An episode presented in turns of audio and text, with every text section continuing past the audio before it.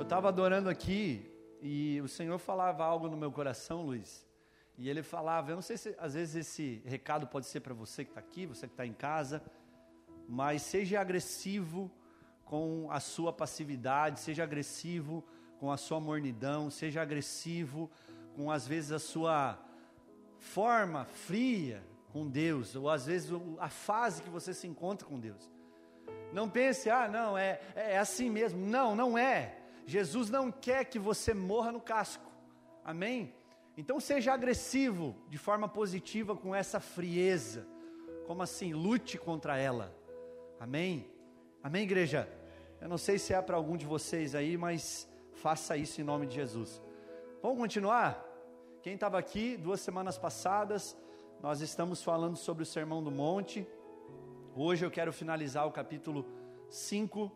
Então, se você puder abrir sua Bíblia em Mateus capítulo 5, versículo 33. Eu quero refrescar um pouquinho essa memória. Começamos há duas semanas atrás pelas bem-aventuranças, em Mateus capítulo 5, falamos sobre elas. Passamos adiante, falamos. Então, as bem-aventuranças se resumem em as normas do reino. Vem mais para cá aqui, ó, vocês estão bem na frente da coluna. Isso, fica à vontade. Vocês estão me vendo bem aqui porque eu sou bonito. Amém? É, falamos sobre as bem-aventuranças que são as normas do reino. Falamos é, do sal da terra, luz do mundo, que são o testemunho do reino. Nós somos esse testemunho para o, o reino, não só de Deus, mas para o reino do mundo também. Falamos também sábado passado sobre a lei de Deus e o cristão. E falamos muito que Jesus não veio aqui para abolir a lei, nem destruí-la, mas veio para cumprir a lei. A lei de Deus, a gente falou que você quer saber sobre a lei de Deus, olhe para Cristo. Cristo veio para cumprir a lei de Deus, a lei moral. Falamos muito que se você quer ter moral com Deus, cumpra a lei moral de Deus.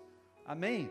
Até porque Jesus ele cumpriu leis aqui e uma delas foi a lei cerimonial, porque ele se apresenta como o Cordeiro Santo que tira o pecado do mundo. Então, de uma certa forma, essa lei cerimonial é abolida porque Jesus cumpre essa figura. Falamos da lei civil também, porque agora Jesus ele alcança e abrange a salvação para toda a humanidade e não somente para os judeus ou só para um povo restrito, mas para toda a humanidade, para gentios e também judeus. Então aqui também Jesus cumpre a lei civil. Porém, a lei moral, aonde Jesus cumpre de forma perfeita, e ele demonstra através do seu estilo de vida qual é esse padrão de lei moral, ela ainda continua, porque matar ainda continua sendo um pecado, adulterar continua ainda sendo um pecado, Cobiçar a mulher do próximo continua sendo um pecado. Então a lei moral de Deus ainda continua.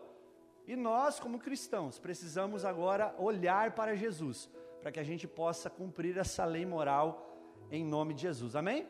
Até aí tudo bem? Então Jesus ele cumpre essa lei em seus discípulos. Como assim? Jesus ele cumpre a lei de Deus escrevendo não mais uma tábua de pedra como Moisés, mas nas, nas tábuas do coração dos discípulos. E através disso, mediante agora o ministério do Espírito Santo, nós podemos agora andar cumprindo a vontade do Espírito e não os desejos da carne, e assim cumprindo a lei de Deus, a lei moral de Deus na nossa vida. Amém? Vocês estão me entendendo? Então, cutuca o seu irmão diga: Você quer ter moral com Deus? Cumpra a lei moral de Deus. Fale antes Fale, antes eu lutava contra a lei de Deus, porque eu era incapaz de obedecer, porque eu não tinha o meu amigo Espírito Santo. Mas agora, fala para ele: eu posso, eu consigo, porque eu tenho um coração novo, dado pela lei do Espírito. Aleluia. Então, quando eu amo, eu obedeço. E a Bíblia fala que amar é cumprir a lei de Deus. Então, o verdadeiro cristão, ele não usa a lei, a, a, lei moral de Deus, a lei de Deus como um fardo na vida dele. Pelo contrário, é algo leve, porque agora a graça no ambiente da graça de Deus, aonde nós estamos sendo santificados dia após dia, de glória em glória, como a Bíblia fala. Ou seja, uma santificação progressiva. Agora eu cumpro a lei de Deus e eu me deleito na lei de Deus, como Paulo fala em Romanos 7, 22. Amém, meus irmãos? Então eu quero passar adiante aqui, porque essa nova aliança inaugurada por Cristo, ela não baixou nem reduziu o padrão de moralidade, mas ela aumentou. Então, alguns irmãos ainda ficam brigando, como eu falei, dos 10%. Agora não é mais 10%, é 100% agora. Amém? Agora a cobiça não é só, ou o padrão de imoralidade sexual não é quando eu adultero ou faço coisa, uma prostituição, uma fornicação, uma lascívia. Mas somente no ato de eu cobiçar com os meus próprios olhos e pensamentos, eu já cobiço. Ou seja, o padrão subiu. Mas por que subiu? Porque Jesus confia em mim e você. E agora o Espírito Santo vai nos ajudar a cumprir e a obedecer a esses mandamentos. Aleluia.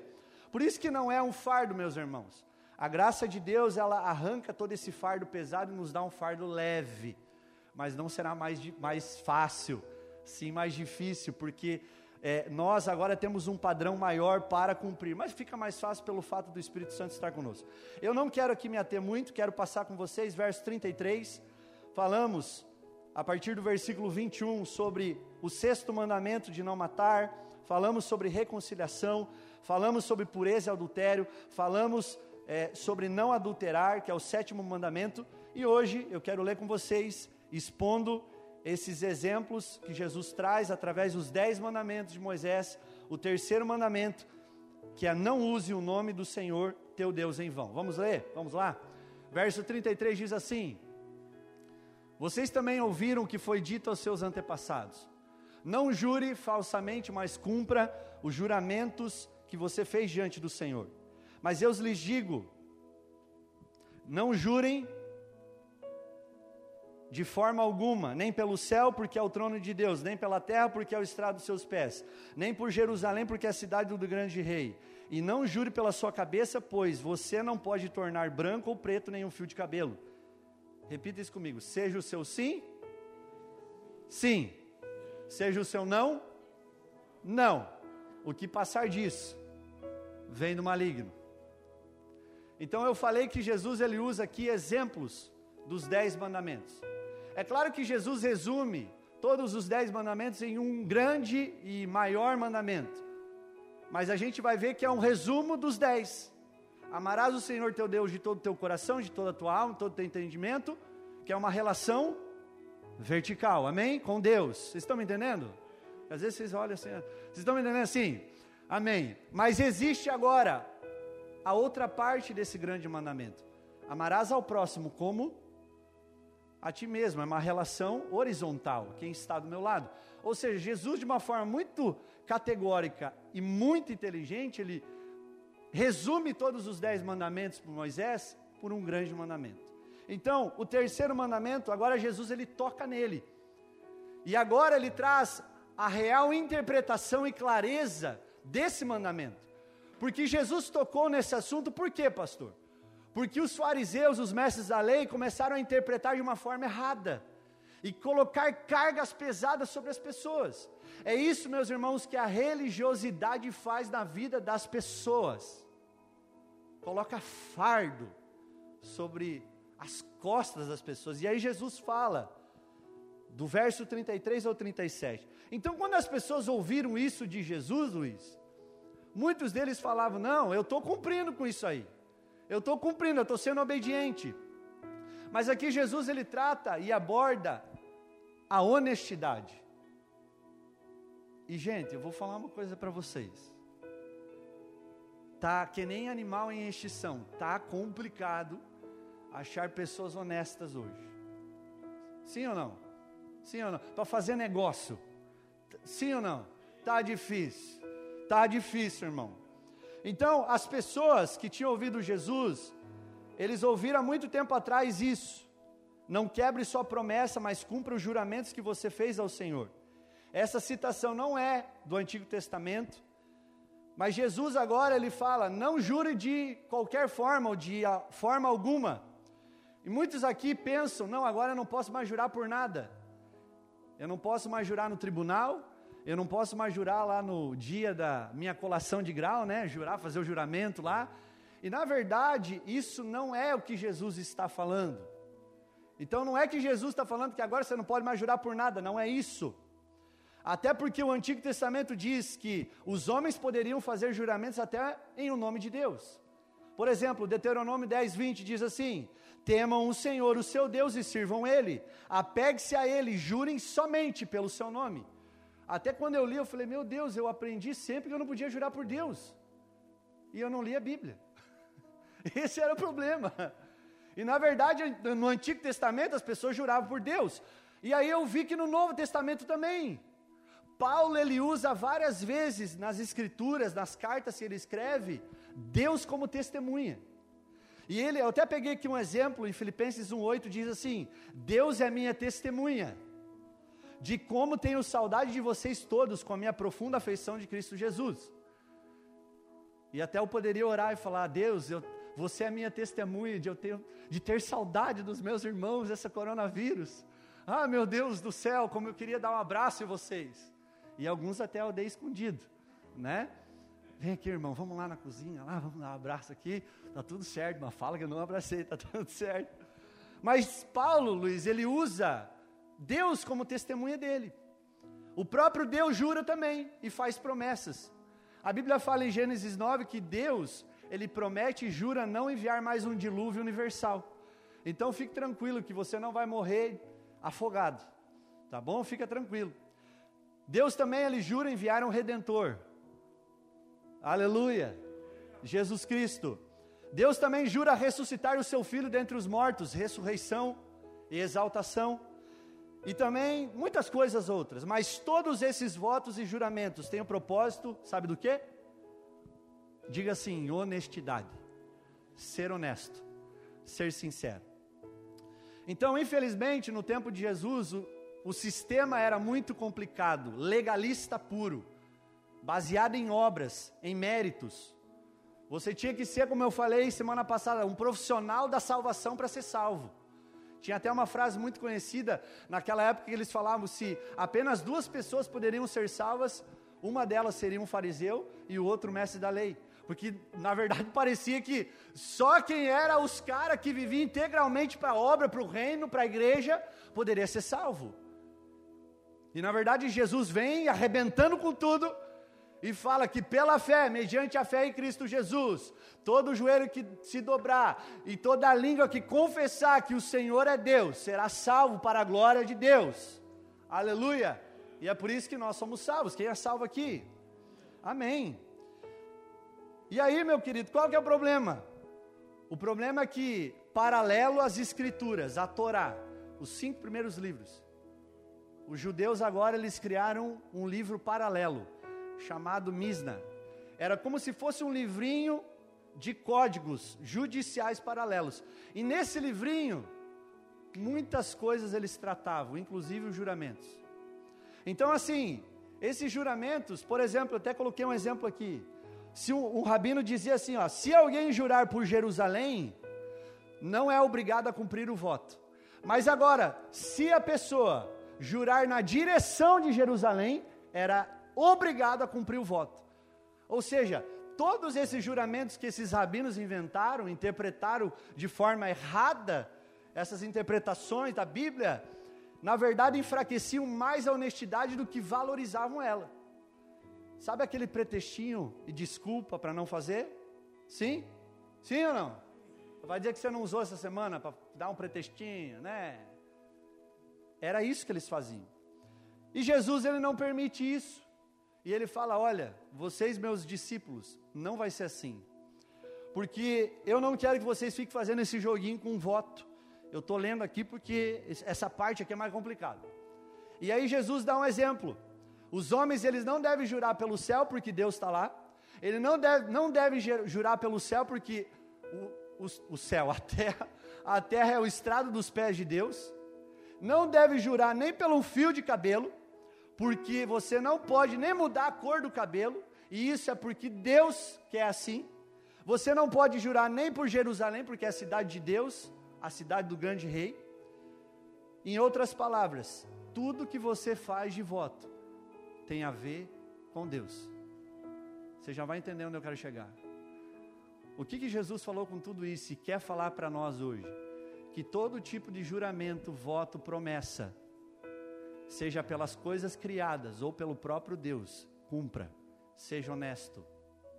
Não, não, para Deus eu faço, porque é para Deus. Mas daí para o meu irmão, o meu inimigo, eu não cumpro, eu não cumpro. Não, Jesus falou: cumpra, qualquer coisa que você fizer de juramento e promessa, cumpra porque todas as coisas foram criadas por Ele, para Ele, e sem Ele nada existia. Estão pegando aí? Amém? Então, assim, para o seguidor de Jesus é melhor apenas dizer um sim ou dizer um não com sinceridade. E é muito legal, cara, quando você começa a acompanhar o crescimento da criança, eu tenho um filho lá em casa, é muito legal, porque a criança, ela é muito sincera com você. Você pergunta para ela, filho, você quer comer isso aqui? Não. Você quer fazer isso aqui? Sim. Ela não fala, não sei. Certo? Ela não fala, ah, se me der vontade, eu faço. Não. Ela fala sim ou não. E na verdade isso nos ensina muita coisa. O problema é que quanto mais a gente cresce, mais desonesto a gente se torna e mais mentiroso também. E aí a verdade de Jesus vem de forma pessoal e moral. Pensa comigo, na época de Jesus, no contexto dele, tudo que passava de sim ou não vinha do maligno. Diga assim, tudo que passar do sim ou não é do maligno, pai da mentira.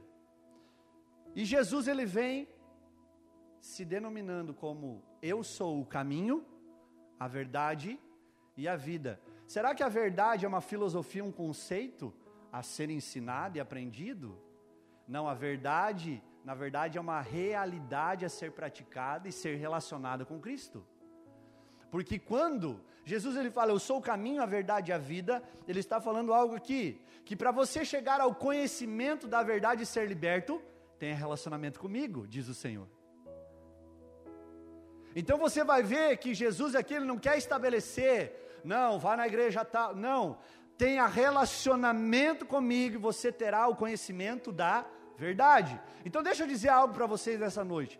Pare de tentar interpretar Jesus. Viva Jesus, relacione-se com Jesus. Amém? E eu estou falando isso porque assim, se a verdade é Cristo, Ele é o caminho, a verdade e a vida. O oposto da verdade é a mentira, é o que o diabo é. E eu selecionei aqui algumas mentiras que eu tenho ouvido hoje, que algumas pessoas foram aprendendo assim que certas mentirinhas, elas não dá nada. Um irmãozinho, outro dia atrás, ele falou para mim, pastor, liguei lá na, no meu plano de saúde e eu dei uma mentirinha gospel para o atendente lá. Eu falei, como assim, irmão? É, só para agilizar o processo. Eu falei, irmão, não tem mentirinha gospel. Então, olha os tipos de mentira. Eu separei aqui, eu quero ser rápido, não vou tomar muito tempo aqui. Primeiro, tipo de mentira, tá? E às vezes é você. Quando eu olhei, eu falei, meu Deus, misericórdia, papai, se não for. E até aconteceu essa semana com a gente, tu já vai entender. Autojustificação, isso é um tipo de mentira. O que, que é isso, pastor? É uma mentira mascarada. Ocorre quando a gente não quer reconhecer os nossos próprios erros e a gente começa a criar um monte de justificativa e desculpa para tentar justificar aquela mentira. Então, o excesso de desculpas e argumentos, na verdade, é uma tentativa de mascarar e fingir a sua mentira. Tipo assim, vão para a igreja, irmão? Ah, não, essa semana não dá porque vai dar um. Vai dar, não deu. Vai dar uma unha encravada, e aí eu não vou poder ir. Irmãos, eu tenho um amigo, ele é amigo, tá? Ele é meu amigo. Que ele não tinha mais desculpa para não vir na igreja. Daí teve um dia que ele falou: Pastor, eu não vou na tua igreja. Eu falei: Que bom. Hoje você falou a verdade, as outras vezes você falou mentira. Se fosse por autojustificativa, Ó, oh, pastor, eu vou lá na tua igreja, eu vou lá na igreja de vocês, eu vou lá no. Meu Deus, irmão. E isso a gente tem que tomar cuidado, sabe? Tu conhece aquele irmão, aquela irmãzinha que arruma desculpa para tudo? Sim ou não? Você não conhece? Você pede uma coisa para ela, nunca dá. Ah, vamos ver, né? E aí eu, eu, eu coloquei aqui que geralmente quem muito se justifica nunca se arrependeu de verdade. E é problema. Mentira. Outro exemplo, a falsa apreciação. Quando precisamos de favores, encontramos formas de obter das pessoas aquilo que a gente deseja. Então é aquele sorrisinho bem amarelinho seu, mentiroso, mentirosa, para você conseguir alguma coisa que você quer das pessoas. Você é um mentiroso. Você precisa se arrepender hoje. Aí eu venho para o pastor e. Ai, pastor. Estou bem com o pastor, hein? Você está bem com. Irmão, você não está bem com Deus, você não está bem com o pastor, você não está bem, você não está bem com ninguém. Então é esse tipo de pessoa, sabe, que ela pode nem gostar da pessoa, mas ela dá um sorriso para dizer que ela gosta da pessoa, para conseguir algo que ela quer da pessoa. Você conhece isso? Sim ou não, irmãos? Vocês estão com frio aí? O pessoal que está em casa está com frio? Acho que não, né? Estão com frio aí? Então levanta a mão e fala, eu, eu conheço, pastor. Então, esse é o problema. Aquelas pessoas que te elogiam, meu Deus.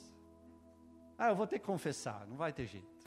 Desculpa, Senhor. Se alguém está ouvindo e essa pessoa, me desculpa, tá? Você precisa se arrepender. Mas eu, eu me lembro muito bem quando eu, eu, eu saí da igreja onde eu estava, que a pessoa ela chegou para mim e falou: É, pastor, eu entendo a sua saída. Eu falei: É, que bom. Não, é, você é muito maduro aqui e vai que você estrague a gente. Eu falei, meu Deus, meu Deus do céu. Não, porque pastor, você é super espiritual. Meu Deus, eu aprendi. é, irmãzinha, é, é. Ah, irmã, sério? Então, é essa pessoa que faz essa falsa apreciação. Terceiro, dissimulação e disfarce são mentiras que aparentam verdades. Então, na frente de uma pessoa eu me comporto de uma forma, na frente de outra eu me comporto da outra. É tipo o camaleão, conforme o ambiente eu me camuflo. Não, aqui na igreja eu dou aleluia e glória a Deus. Mas quando eu estou lá na Beer Night, lá eu chapo o coco, irmão. Lá eu falo, mano, Brau, tamo junto. Ah, uau porque, né? Irmão, você não precisa dar glória a Deus e aleluia aqui, mas seja um crente de verdade. O seu aleluia e glória a Deus não vai te levar para o céu. Amém? Mas o seu caráter e o seu coração, sim. Aleluia. Ah, pastor, então é por obras? Não, queridão. Mas você está dizendo que é um pequeno Cristo na terra. Então você testemunha o que você é. As pessoas precisam olhar para você e ver um Jesus na tua vida não um mentiroso, não um disfarceiro, e não um cara assim, dissimulado, disfarçado. Amém? Amém, irmãos? Às vezes está um pouco pesada a palavra assim, mas vamos sendo libertos em nome de Jesus. Terceiro, covardia. As pessoas que não têm coragem de dizer a verdade para o outro. Porque tem medo das consequências. Então, o mentiroso é quase sempre covarde. Hum, meu Deus. Quando ocultamos a verdade por medo do que possa acontecer, está na verdade matando ele e a pessoa que ele está ocultando. Ou seja, os dois estão indo para o brejo. A Bíblia fala que um cego não pode guiar, guiar outro. Então, irmão, se ele está vendo, não deixa ele cair. Pega no braço dele e fala, irmão, vem por aqui. Aleluia. Então a covardia é um problema e é uma mentira e é pecado. Quarta coisa, promessas não cumpridas. Vamos deixar isso aqui por último. Quinta coisa, falsidade. Deixa essa promessa não cumprida.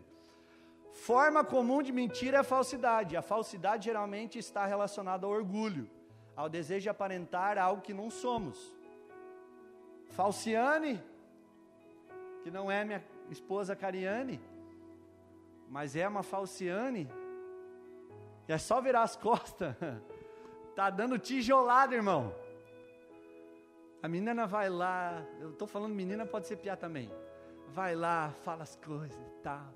Ai, irmã, que legal, que bom. Como Deus tem te abençoado. Virou as costas. Deve estar tá vendendo droga, né? Deve estar tá fazendo alguma coisa. Então esse é a legítimo falciane. E eu deixei as promessas não cumpridas, porque Eclesiastes 5, quando Salomão ele escreve, ele fala assim, ó, quando você fizer algum voto ou alguma promessa, cumpre sem demora.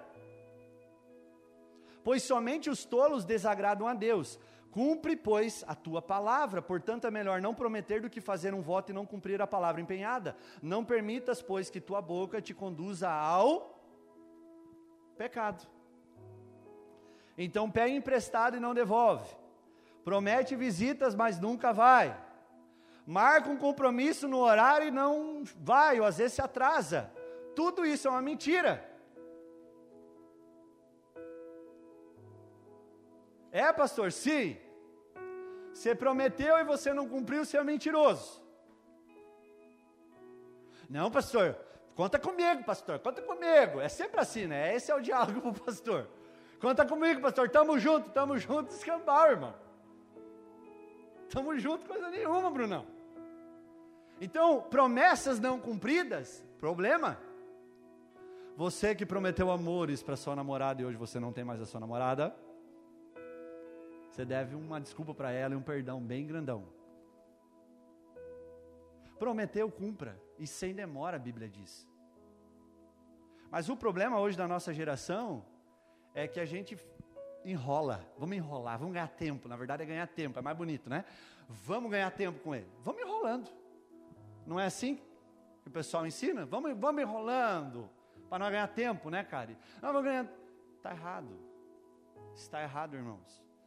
Nós somos chamados para sermos coluna e baluarte da verdade nesse mundo de trevas. Então, irmãos, o que, que eu quero dizer com tudo isso? É que quando alguém fala com você, quando alguém olha a sua vida, precisa ser uma verdade, não uma mentira. Quando o pastor Mano fala que é, o Mano vai fazer isso aqui, o Mano faz. Se o Mano está falando que não vai fazer, não vai fazer. Deve ser assim, meus irmãos. Aleluia! Se você que é dono de empresa falou lá para o seu cliente, não conseguirei entregar até tal dia. Amém. Se você prometeu integrar, integrar e entregar naquela data, entregue. Se você prometeu alguma coisa, faça. Se você prometeu para o seu patrão, cumpra. Se você prometeu para sua mãe lavar louça, lave, sem demora, porque senão a tua mãe vai atrás de você com chinela havaiana não é nem chinela havaiana agora, agora é o pantufão, né? Não é assim? Então a comunidade de fé, eu e você, é composta por pessoas verdadeiras, que defendem a verdade. Jesus, Jesus está falando isso para nós diante desses versículos. Seja honesto. Não fazer de conta. Irmãos, Hoje tem pastor que faz de conta, hoje tem pastor mentiroso, hoje tem levita mentiroso que faz de conta, hoje tem professor que faz de conta, né, Marcão? Tem um professor aqui. Hoje tem um marceneiro que faz de conta, né? Não, não é assim a vida. O Luiz falou segunda-feira: sempre quando tiver um verdadeiro, vai ter um falso. Então Jesus está falando para nós: sejam verdadeiros. Muito claro, né? Muito simples. Mas aí, o que, que acontece, meus irmãos? A gente se complica nas nossas próprias palavras.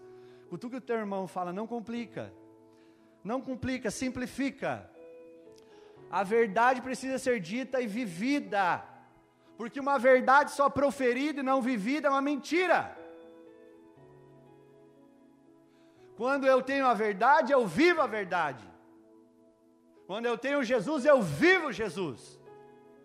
Aleluia! Quando eu tenho o Espírito Santo, eu transmito a presença do Espírito Santo às outras pessoas. Vamos passar adiante? Versículo 38. Vocês ouviram o que foi dito: olho por olho e dente por dente. Mas eu lhes digo: não resista ao perverso. Se alguém o ferir na face direita, ofereça também a. E se alguém quiser processá-lo e tirar a túnica, deixe que também leve a capa. Hoje em dia. Levanta aqui a minha túnica, rapaz. Não é assim? Tá assim hoje. Se alguém o forçar a caminhar com ele uma milha, vá com ele 500 metros. Ah, não, é duas milhas. É porque hoje, né? Eu, desculpa, eu vou parar aqui. Isso aqui acontecia muito quando eu dava aula. Eu falava cinco séries de oito. Eu já aumentava uma série porque eu sabia que o aluno ia fazer quatro séries de oito. O Cezão está aqui sabe o que eu estou falando. Então não se enquadra muito nisso aqui. Dê aquele. Vocês estão, vocês estão tristes hoje? Vocês estão dando risada? Minhas piadas não estão tá muito ruins? Vamos lá. Dê aqui. Vamos lá. Dê aquele pede. E não, eu acho que só o pessoal de casa. E não volte as costas àquele que deseja pedir-lhe algo emprestado. Então o que Jesus está tá se referindo nesses versículos? Diga assim: vingança, abuso pessoal e auto-sacrifício. Então, assim, Jesus está falando disso. E Jesus agora está trazendo uma clareza dessa interpretação errada que os fariseus, os rabinos, tinham naquela época. Até porque, assim, eles aprenderam, diante da lei do Antigo Testamento, o princípio do olho por olho, dente por dente. Mas quando Jesus ele fala para nós, para os discípulos naquela época, estava falando para aquela multidão, ele está falando: olha, não resistam ao homem mau. E a palavra que resistir vem da palavra traduzida: não leve ao tribunal, não testemunhe contra. Ou seja, perca os seus direitos. Você teria o direito de ir para o tribunal de alguém que te roubasse a blusa? Sim ou não? Vamos trazer para os nossos dias, sim ou não? Sim ou não, igreja? Sim, igreja. Então diz um sim maravilhoso. Senão nós vamos embora. Vamos, vamos fechar, vamos embora. E aí, Jesus ele expõe o desejo de Deus dessa forma. Não se apoia aos seus próprios direitos legais. E por trás disso, ele nos chama a viver um relacionamento de graça com o nosso próximo. Então, esteja preparado para tomar uma posição modesta, humilde, de pagar um preço e imitar a Cristo. Seja generoso.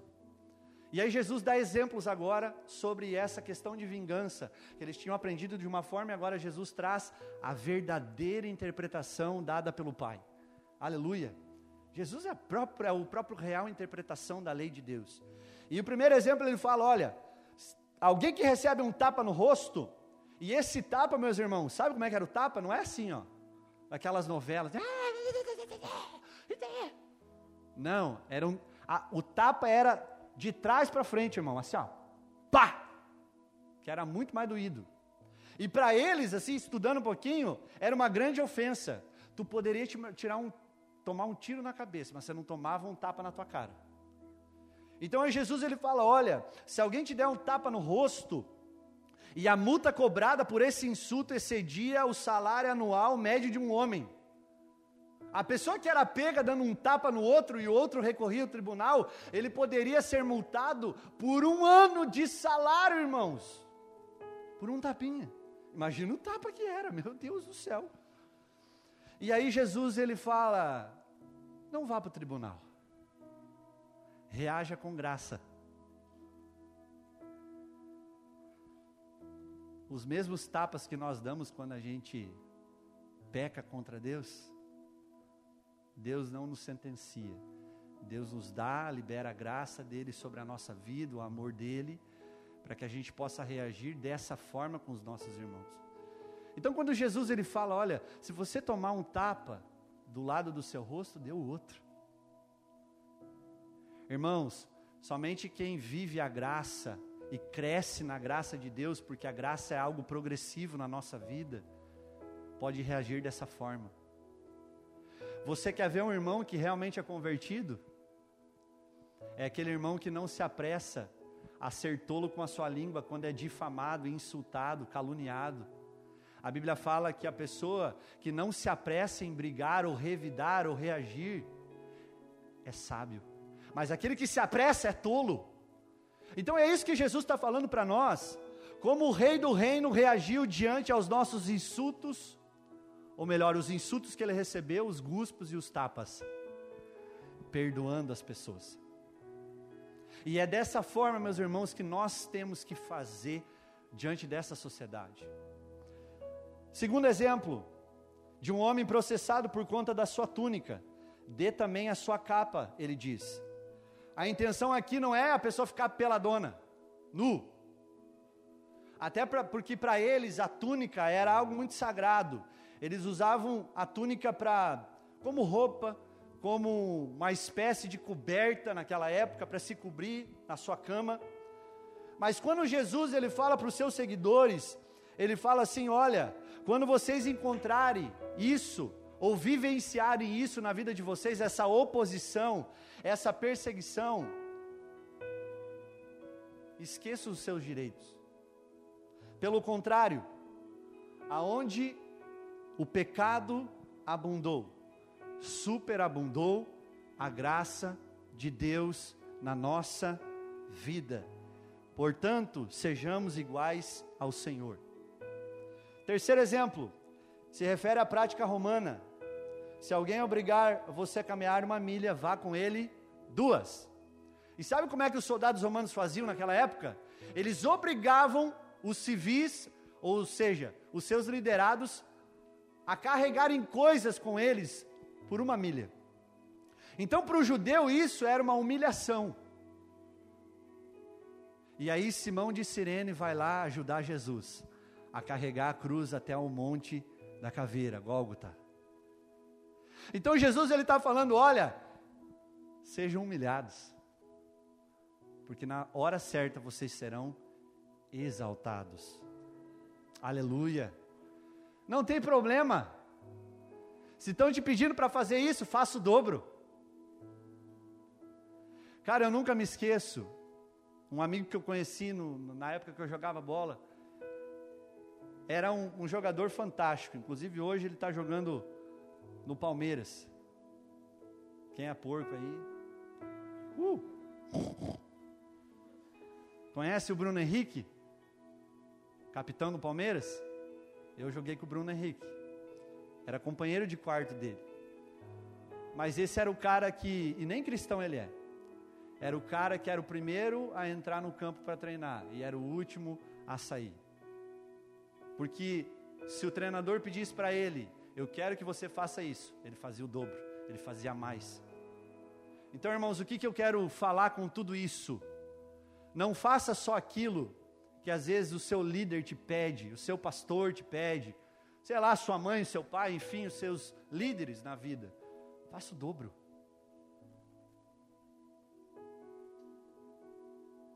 Isso é uma coisa muito escassa no nosso tempo. Para quem é, quem é dono de empresa aqui? Irmãos, é uma dificuldade você contratar gente para trabalhar, sim ou não? Porque na verdade os caras não fazem nem aquilo que tu pede, imagina o dobro. Mas irmão, quando você for contratado para algum lugar, faça além daquilo que lhe é pedido. Ah, porque o patrão pediu, não, porque você é cristão e você aprendeu que quando te pediram para você caminhar uma milha, você foi duas. Então, meus queridos, isso era uma humilhação, e aí Jesus fala: olha, faça isso de forma voluntária, espontânea. Não porque estão te pedindo, porque você entendeu o que eu pedi, o que eu interpretei. Aleluia. E o quarto exemplo fala de nós darmos dar e emprestar com boa vontade e alegria. Pode pegar. Precisamos dar e emprestar, sem ficar se perguntando: o que, que eu ganho com isso? O que, que eu vou ganhar em troca com isso? Está dando já com segundas intenções? Então não dê.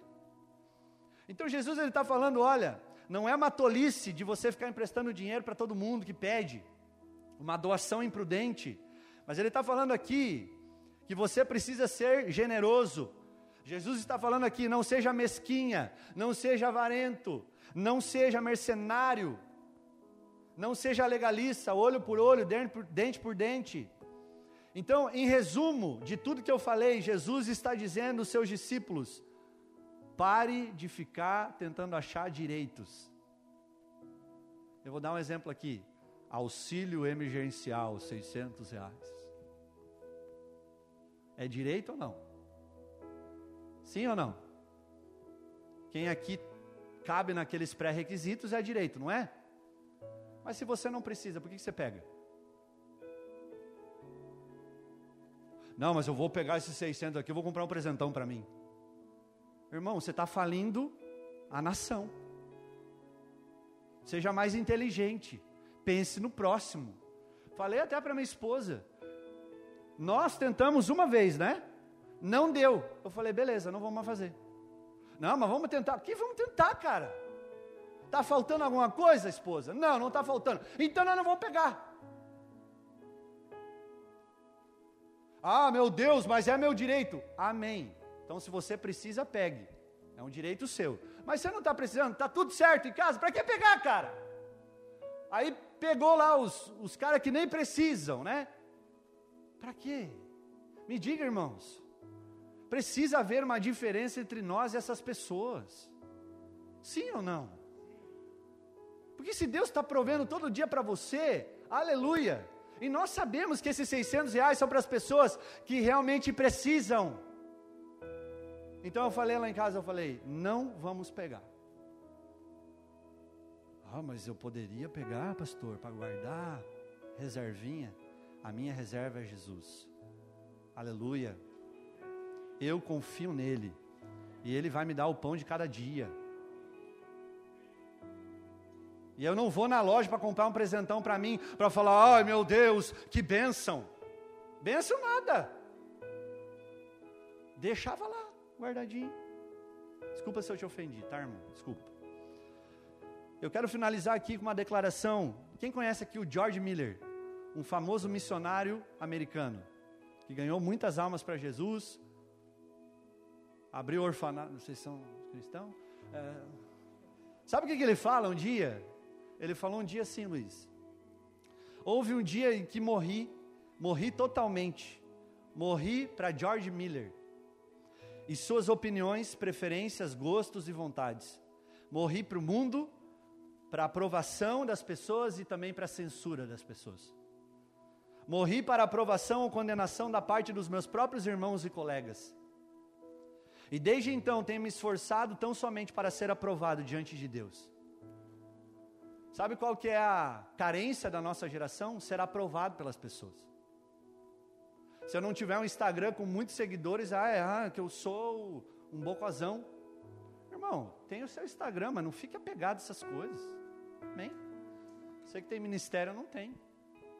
E isso não é o centro do mundo. O centro do mundo é Jesus. Então, se é para agradar, agrade Ele. Ele te comprou na cruz. Ele te deu vida para você sentar hoje aqui, bonitão. Porque amanhã ele tirar o teu ar, já era você. Então nós que entendemos isso, quem está entendendo isso? Nós estamos aqui, igreja. Aleluia! E eu fico feliz de olhar para vocês, porque eu sei que vocês farão a diferença nessa sociedade. Aleluia! E para mim finalizar, verso 43, vocês ouviram o que foi dito: ame o seu próximo e odeie o seu inimigo. Mas eu lhes digo: ame os seus inimigos e ore por aqueles que perseguem. Sabe a megera? Tem que orar por ela. Ah, sabe o queridão? Fala mal de você, por ele que você deve orar. Para que vocês venham a ser filhos de seu Pai, que está nos céus. Porque ele faz raiar o seu sol sobre os maus e bons e derrama chuva sobre justos e injustos. Se vocês amarem aqueles que os amam, que recompensa receberão? Até os publicanos fazem isso.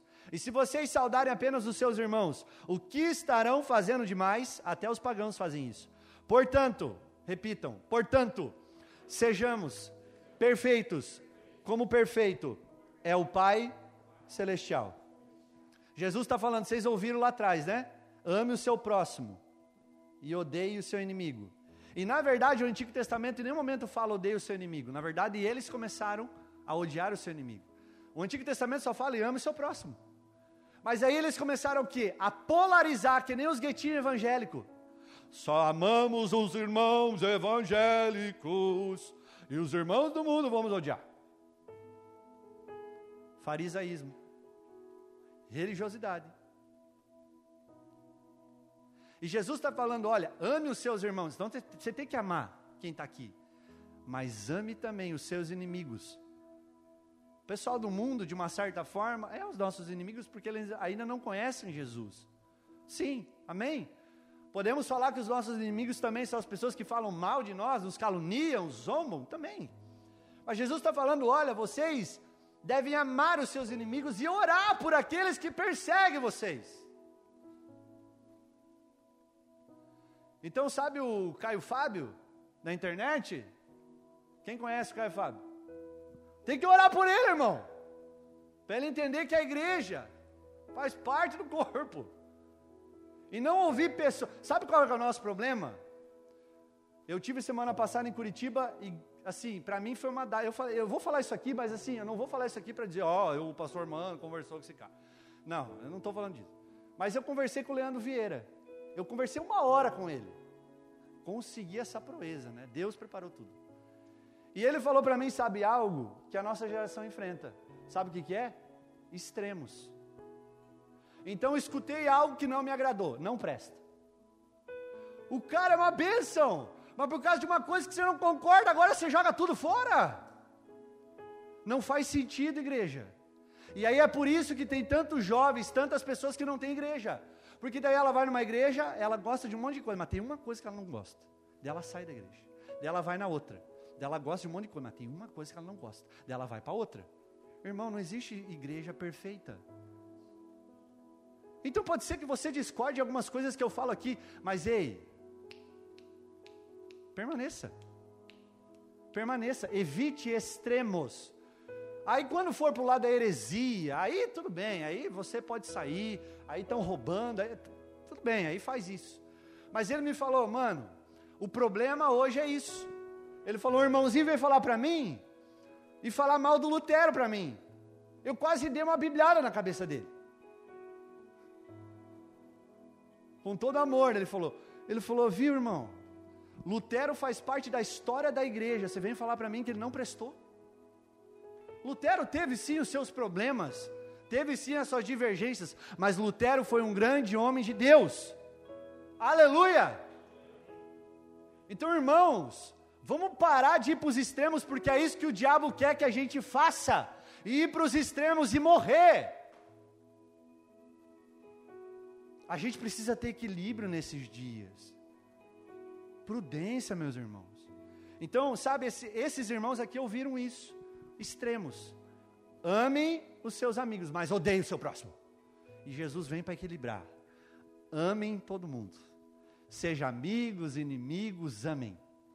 Aqueles que falam mal de você na rede social, que não curte a sua fala, fala pelo, pelo quinto dos infernos, vou falar pelo quinto dos infernos falam mal de você, ora por essa pessoa, ama essa pessoa, fala para ela: você é uma amadinha no meu coração.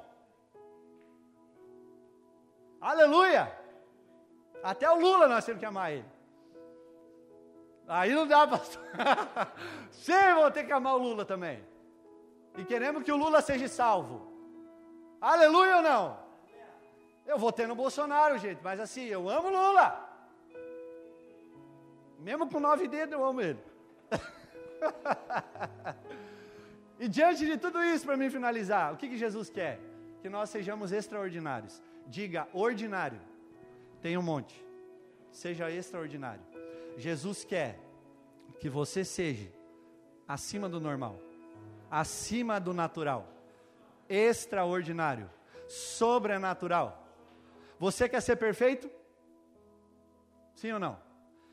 Porque aqui Jesus está falando: olha, você quer ser perfeito como seu pai é perfeito? O que, que eu faço, pastor? Ame. O amor. E aqui ele está falando tanto a perfeição mesmo, porque nós estamos caminhando para a perfeição. Ainda não somos porque temos esse corpo caído, mas seremos, em o nome de Jesus. Então, assim, a perfeição faz parte do nosso caminhar com Cristo. Então Jesus está falando: olha, sejam perfeitos como Deus é perfeito. E perfeição aqui tanto de nós buscarmos essa perfeição, dia após dia melhorar, mas também ser perfeitos de maduros, de maturidade. Aleluia. Então eu finalizo e concluo. A lei me diz o quão torto estou, a graça vem e me endireita. Dwight Moody fala sobre isso.